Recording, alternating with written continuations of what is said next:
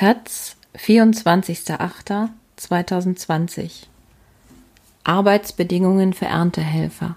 Tod einer Saisonarbeiterin von Just Maurin.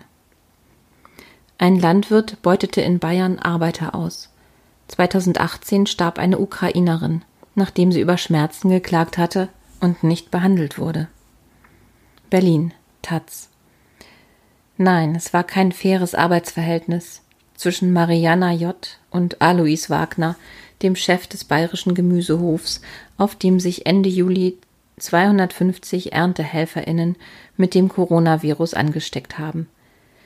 Die Arbeiterin aus der Ukraine sprach kein Wort Deutsch und schon gar nicht das breite niederbayerische Idiom Wagners. Sie kannte ihre Rechte nicht, nach wenigen Monaten wollte sie wieder zurück in ihre Heimat. Das sind beste Bedingungen für Gurkenbauer Wagner, um osteuropäische Beschäftigte auf seinem Großbetrieb in Mamming auszubeuten, ihnen weniger zu zahlen, als er müsste, sie einzuschüchtern, sie anzuschreien.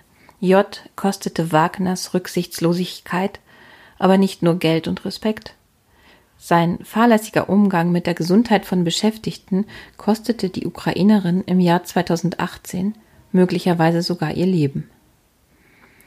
Der Fall wirft ein Schlaglicht auf die Lage der in normalen Jahren rund 300.000 Saisonarbeitskräfte etwa aus Rumänien, Polen oder Bulgarien in der deutschen Landwirtschaft. Gewerkschafter kritisieren schon lange, dass viele Erntehelferinnen ausgebeutet würden. Auch dem Gemüsebau Wagner mit in der Regel etwa 500 Aushilfen hat die Beratungsstelle des Deutschen Gewerkschaftsbunds für osteuropäische Arbeitnehmer vorgeworfen, er habe weniger als den gesetzlichen Mindestlohn gezahlt, den Arbeitern ihre Personalausweise vorenthalten und die Menschen ohne Corona-Sicherheitsabstand untergebracht. Was sich aber Anfang Juli 2018 auf Wagners Hof ereignet hat, dürfte alle bisherigen Beschuldigungen übertreffen. J meldete Wagner über den Vorarbeiter mehrmals, dass es ihr schlecht ging – sie Schmerzen in der Brust und am Herzen hatte, sagte der Taz ein Insider, der aus Angst vor Repressalien hier nicht genannt werden möchte. Um sechs Uhr morgens musste sie trotz massiver Beschwerden auf das Feld zum Arbeiten. Die Kolleginnen hätten Angst gehabt, einen Krankenwagen zu rufen. Herr und Frau Wagner sagten immer, dass ein Krankenwagen 1500 Euro kostet und die Saisonarbeiter das aus der eigenen Tasche zahlen müssen. Erst nach ein paar Stunden Arbeit habe Alois Wagner die erkrankte Ukrainerin von einem Mitarbeiter in die Unterkunft fahren lassen. Sie starb auf der Fahrt, die nur wenige Minuten dauerte. Auf der Sterbeurkunde, die der Taz vorliegt, ist 8.30 Uhr als Zeitpunkt des Todes angegeben. Mariana J. wurde nur 34 Jahre alt.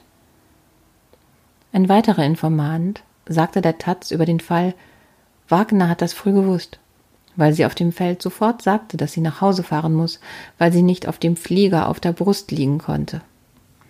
Gurkenflieger sind Fahrzeuge mit zwei Auslegern, einige Zentimeter über dem Boden, auf denen die Arbeiter bäuchlings die Gurken ernten. Sie hat gesagt, sie braucht Hilfe, sie braucht einen Krankenwagen, weil sie sich so schlecht fühlt. Man habe ihr aber dann geantwortet, sie müsste zu Fuß nach Hause kommen, obwohl das Feld einige Kilometer vom Hof entfernt lag, und wenn sie sich schlecht fühlt, dann muss sie heute oder morgen in ihre Heimat fahren. So war das immer. Denn ein Krankenwageneinsatz kostet zu viel. Wenn jemand krank ist, schicken die nicht sofort ein Auto zum Feld, sondern sagen, du musst sitzen und warten. Das dauert drei oder vier Stunden. Die Leute sitzen und warten oder gehen allein zu Fuß nach Hause. Wer krank war, bekam oft keine Hilfe, sondern Misstrauen. Sie haben immer gesagt, wenn jemand krank war, er hat letzten Tag zu viel Alkohol getrunken, lügt oder ist faul. Wagner ist kein guter Mensch, sagt der Insider. Ein Grund sei die unzureichende Krankenversicherung der Arbeiter gewesen, sagt der andere Informant. Später habe sich herausgestellt, dass J schon länger Herzprobleme gehabt habe. Wäre sie früher in das Krankenhaus gekommen, dann hätte man ihr helfen können, kritisiert einer der Informanten. Sogar nach ihrem Tod hätten die Wagners J ausgebeutet.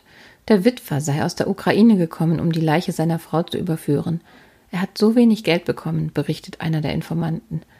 Von ihrem ohnehin niedrigen Lohn für zwei Monate Arbeit habe der Betrieb hunderte Euro abgezogen, unter anderem für Dokumente.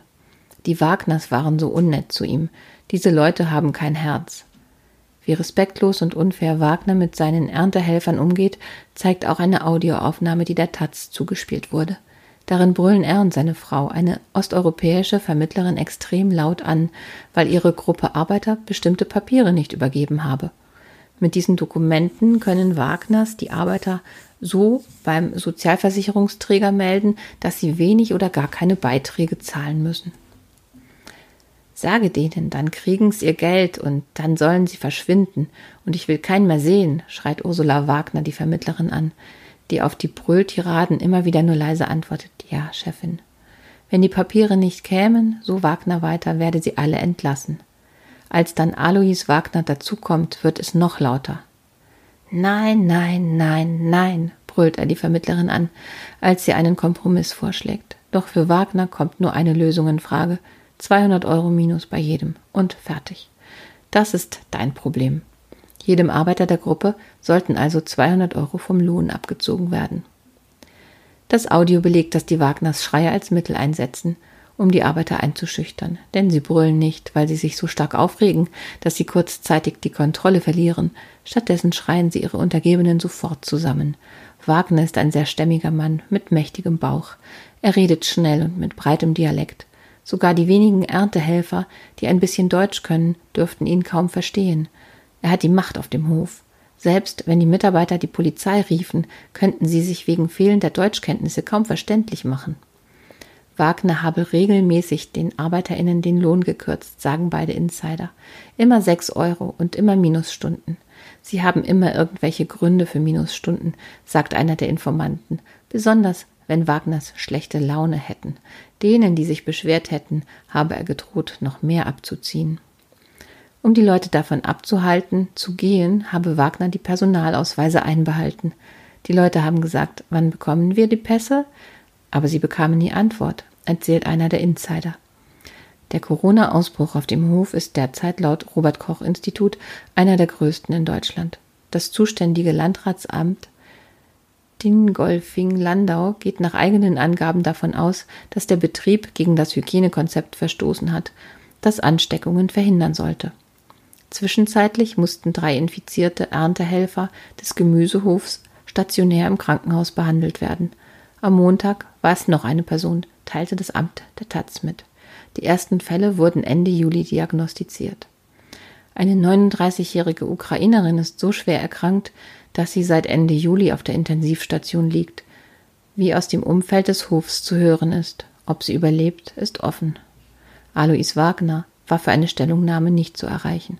Zuvor hatte er jedoch die Vorwürfe zurückgewiesen, dass die Arbeiter nicht den Mindestlohn bekommen hätten. Die Ausweise habe er zur behördlichen Anmeldung eingesammelt und auf Wunsch wieder herausgegeben. Ob die Corona-Regeln eingehalten wurden, wollte Wagner nicht sagen.